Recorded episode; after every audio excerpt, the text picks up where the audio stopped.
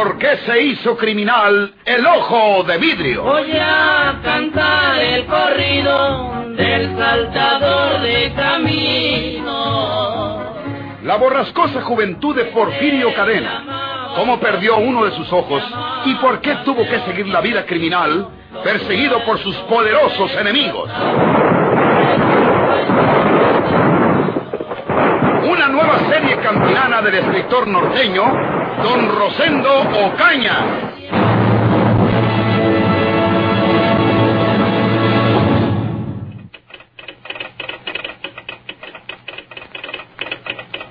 Póngale esto a la policía de Monterrey, señor telegrafista. Dígale, Sancina. Señor inspector de policía de Monterrey. En el tren de carga número 360 que acaba de salir de esta estación de San Juan, va de Mosca Porfirio Cadena, el bandido que le dicen el ojo vidrio. Puede usted salir con su gente de Monterrey y parar el tren en una estación antes de que llegue a esa ciudad, porque estamos seguros que Porfirio se bajará antes de llegar a esa estación de Monterrey. Porfirio Cadena mató en ese mismo tren a una hija de Benito Cueva, vecino Laguna Sánchez, echándole entre las ruedas de los carros que le hicieron pedazos. Le exhorta usted en este sentido el encargado de esta región de la sierra, Cleto Leal Tamés. Eso es todo, señor telegrafista. Vente, Agustín. Vamos para afuera. Sí, don Benito.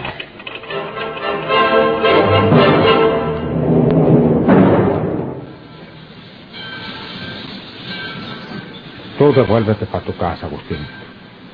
Antes tenías una razón para andar conmigo detrás de ese asesino desgraciado. Pero ahora, ya muerta mi hija, no tienes por qué andar perdiendo el tiempo. Déjame solo. Yo voy a Monterrey a matar al asesino de mi hija. Oiga, don Benito. Porque si lo siguió creyendo que era un buen hombre, el infeliz debería cuando menos agradecer esto. No que la mató como una fiera. Y todo por darme a mí ese dolor. Maldito ella. Donde quiera que lo halle, lo mato, Agustín. Te juro que lo mato. Don Benito, cálmese, don Benito. A usted se le olvida que tenemos una cosa que hacer antes. Darle sepultura a la pobre Fina. Ya oyó usted que el cadáver por haber muerto Encina, Ea, no puede durar muchas horas sin sepultarlo. Entonces tenemos que llevarlo cuanto antes, lo más apriesa que se pueda, para alcanzar a sepultarlo en Laguna Sánchez. Porque se me hace que usted no ha de querer dejarla por aquí. No, Agustín. Tú tienes razón. Nos llevamos el cadáver y lo sepultamos en el pueblo nosotros, donde está enterrada su madre. Y después que cumpla yo con ese deber, me dedicaré a buscar a Porfirio para matarlo o para que me mate él a mí. Y si encima pasa, Agustín Reyes, te suplico que tú te encargues de sepultarme junto con ellos. Vamos a ver otra vez ese doctor que tiene el cadáver de mi hija, para ver si nos lo entrega de una vez. Vamos, don Benito.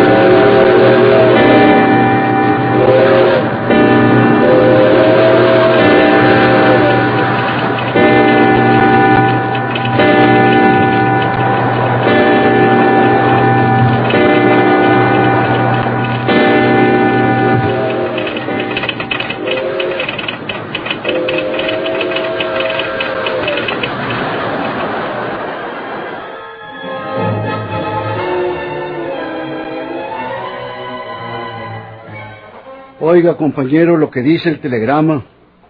Me lo acaba de pasar el inspector Sejudo. Señor inspector de policía de Monterrey, en el tren de carga número 360 que acaba de salir de esta estación de San Juan, va de Mosca Porfirio Cadena, el bandido que le dicen el ojo de vidrio. Puede usted salir con su gente de Monterrey y parar el tren en una estación antes de que llegue a esa ciudad, porque estamos seguros que Porfirio se bajará antes de llegar a Monterrey. Porfirio Cadena mató en ese mismo tren a una hija de Benito Cueva, vecino de Laguna de Sánchez, echándola entre las ruedas de los carros que la hicieron pedazos. Lo exhorta usted en este sentido el encargado de esta región de la sierra, Cleto Leal Tamés. Es muy raro que Porfirio haya echado entre las ruedas del tren a esa joven. ¿No le parece a usted, compañero? Sí. Usted se acuerda de Benito Cueva, ¿verdad? Sí. El viejo que manda en esa región de la sierra. El que quería colgar a Porfirio. Entre los dos hay una vieja y honda rivalidad. Porfirio acusa a Benito Cueva de haber sido de los que asesinaron a su padre hace muchos años, cuando el bandido era un niño. Parece ser que entonces, tratando de intervenir el muchacho, recibió un pistoletazo sobre el ojo izquierdo y lo perdió. Y como la familia tenía algunos recursos, pues lo trajeron a Monterrey y un oculista le puso el ojo artificial. De ahí nace ese antagonismo implacable entre Benito Cueva y Porfirio Cadén. Y aunque no sea verdad que Porfirio haya lanzado a la muchacha entre las ruedas del tren, Benito Cueva lo afirma para que nosotros nos indignemos y tengamos mayor interés en atrapar a Porfirio. Sin saber que de cualquier modo iremos a su encuentro, porque en eso andamos. Seguiremos el consejo de Benito Cueva o del encargado, el que lo haya dictado. Detendremos ese tren antes de llegar a esta estación de Monterrey. Y si Porfirio ha cometido la estupidez de seguir en este tren después de lo que pasó, caerá en nuestro poder y esta vez no se nos escapará. Vamos a la estación para comunicarnos telegráficamente con el conductor de ese tren. ¿Dónde cree usted que podamos detener ese tren? ¿En cuál estación? En Cadereyta será imposible ya, pero lo detendremos aunque sea en el empalme.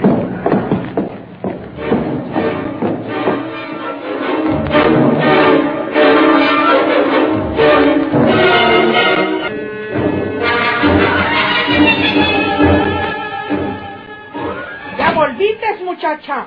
Sí, mi mamá. ¿Sabe usted lo que andan diciendo en el pueblo, mi mamá? Dicen que es que Josefina Cueva fue muerta por un tren de carga en la estación de San Juan. ¿Qué diantres dices tú, muchacha? Y dicen también que mi papá Porfirio fue el que le echó entre las ruedas de los carros para que el tren le hiciera pedazos.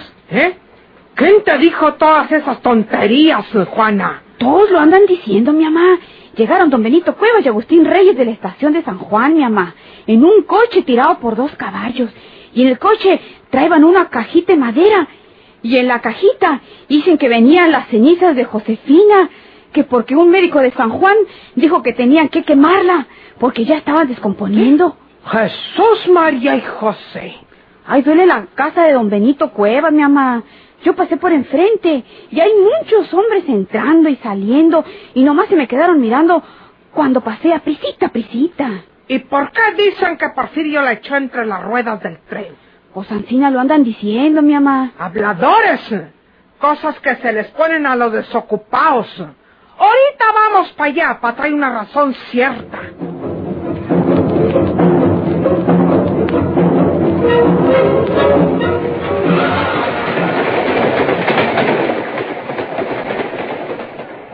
Una orden del despachador. Tenemos que detenernos en el empalme para pasar un registro general del tren.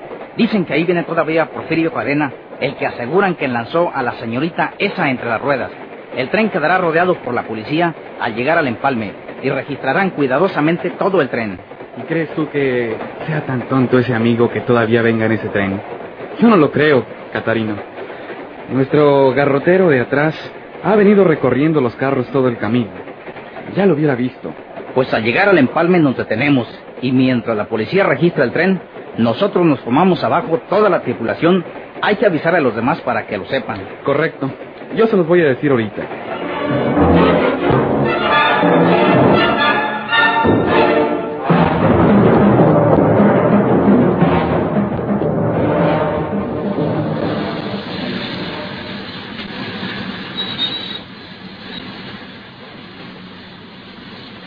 Señor inspector, ahí junto a la locomotora tiene usted formada a toda la tripulación del tren. Eh, muy bien, son eh, seis. ¿eh? Sí, señor. El mayordomo, el maquinista, el fogonero y tres garroteros. Yo soy el conductor. Ajá, muy bien. El último de este lado, el del sombrero plano, ¿quién es? Es Catarino Bocanegra, el garrotero de atrás, inspector. Ah, sí. No creo yo que venga en nuestro tren ese criminal, inspector. Los garroteros han venido recorriendo los carros y no lo han visto. De seguro que se dejó caer por ahí. Eh, es probable.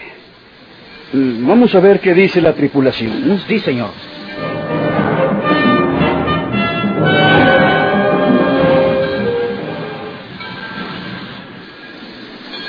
Usted eh, no es Catarino Bocanegra, amigo. Cállese. Si se los dice a los otros, lo mato a balazos. Guarde silencio.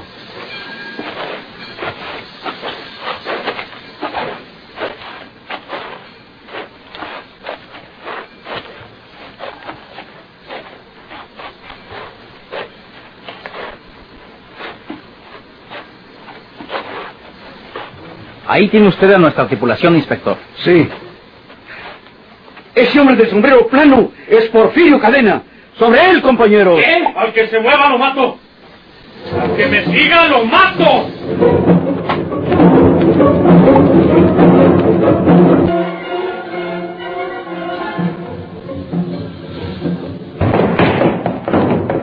¡Párate! ¡Detente, Porfirio Cadena! ¡Tírele! ¡Dispárele, compañero, antes de que se meta entre los carros! ¡Quítense todos! ¡Ábranse! ¡Vamos a disparar! ¡Háganse a un lado! ¡Tírense a tierra!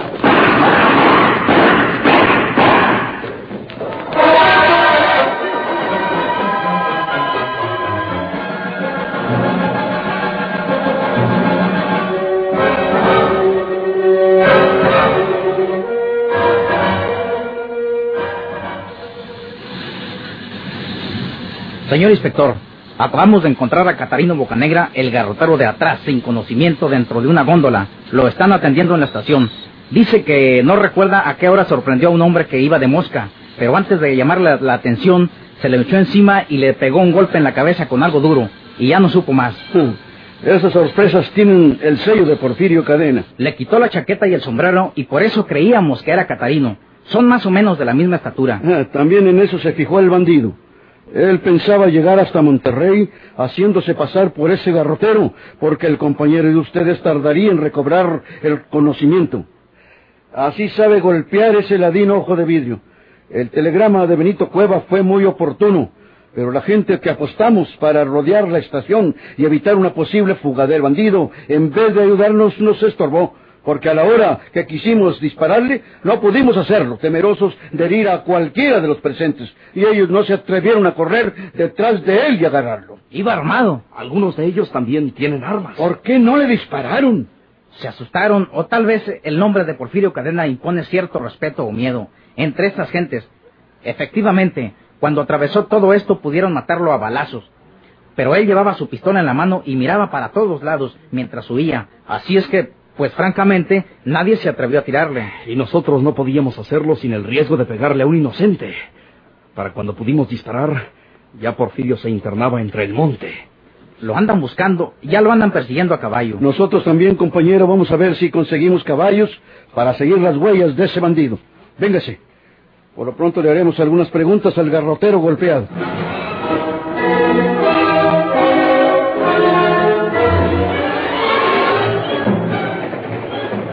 Un momento después, el tren carguero número 360 seguía su marcha hacia Monterrey, dejando en el empalme tan solo los comentarios de una nueva hazaña de Porfirio Cadena.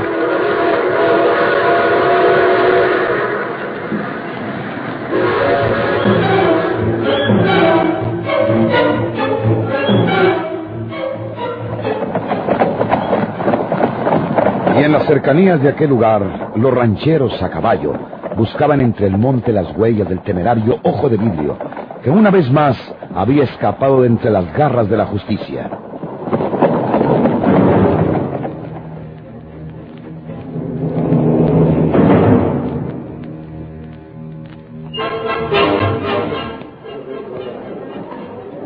¿Qué pasa, Agustín? Venga tantito conmigo para decirle una cosa a don Benito. ¿Qué pasó, Agustín? ¿Ya hubo novedad? Sí, don Benito. Lorenzo Díaz acaba de llegar de San Juan. Pero ahí no pasó nada. Fue más allá.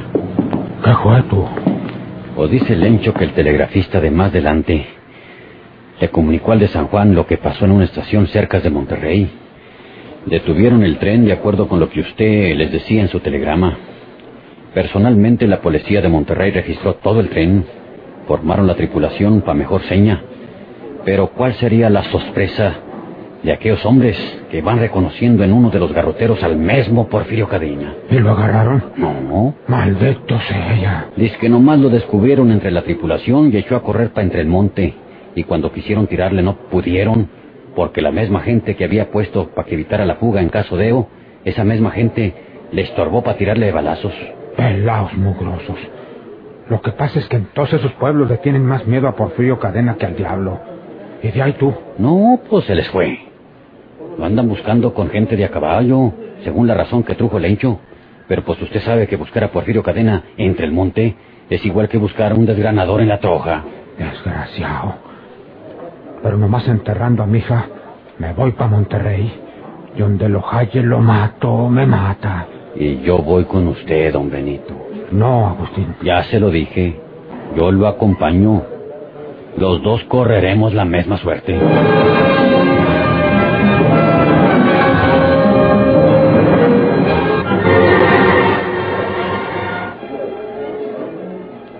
¿Qué buscan ustedes aquí, Petra García? Álgame, don Benito Cueva. ¿Desde cuándo es extraño que los vecinos de una comunidad lleguen a un duelo donde hay cuerpo tendido? Pero en este caso, Petra García, se necesita mucho escaro para no comprender que tú eres la vieja y esta la hija del desgraciado Jovidio que mató a mi hija, la misma que estamos velando aquí. Su hija sí era amiga mía. Mi hija no era amiga de la hija del bandido Porfirio Cadena.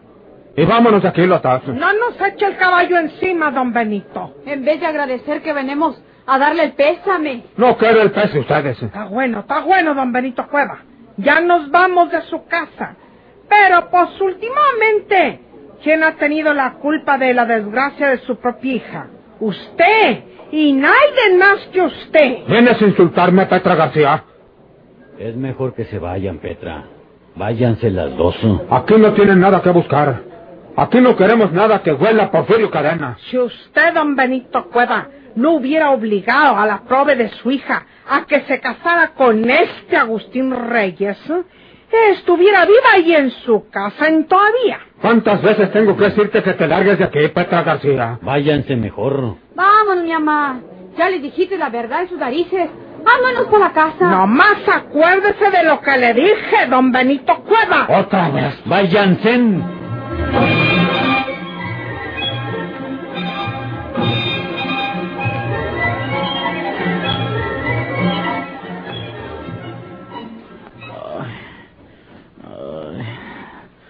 Ya. Ya hemos terminado, muchacho. Estas curaciones son muy dolorosas, pero no podemos evitarlo. Hay que tener paciencia y esperar un cambio favorable. Volveré mañana. Eh, son otros 15 pesos. ¿15 pesos? Después de hacerme sufrir tanto, doctor. No la friegue. Hágale una bajita, doctor. Ah, vengo desde la villa de Santiago. Hago más de tres horas en la tartana.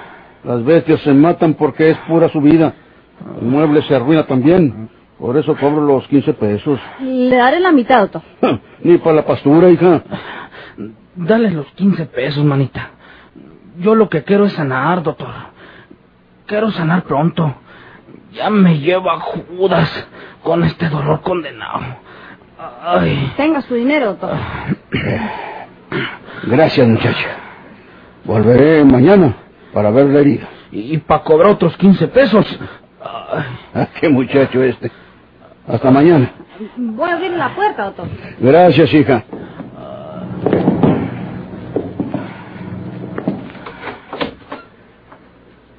Te voy a decir una cosa, Isabel. ¿Sí, doctor?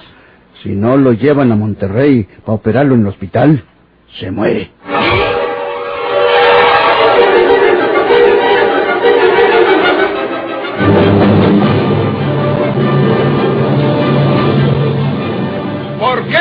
Hizo criminal el ojo de vidrio?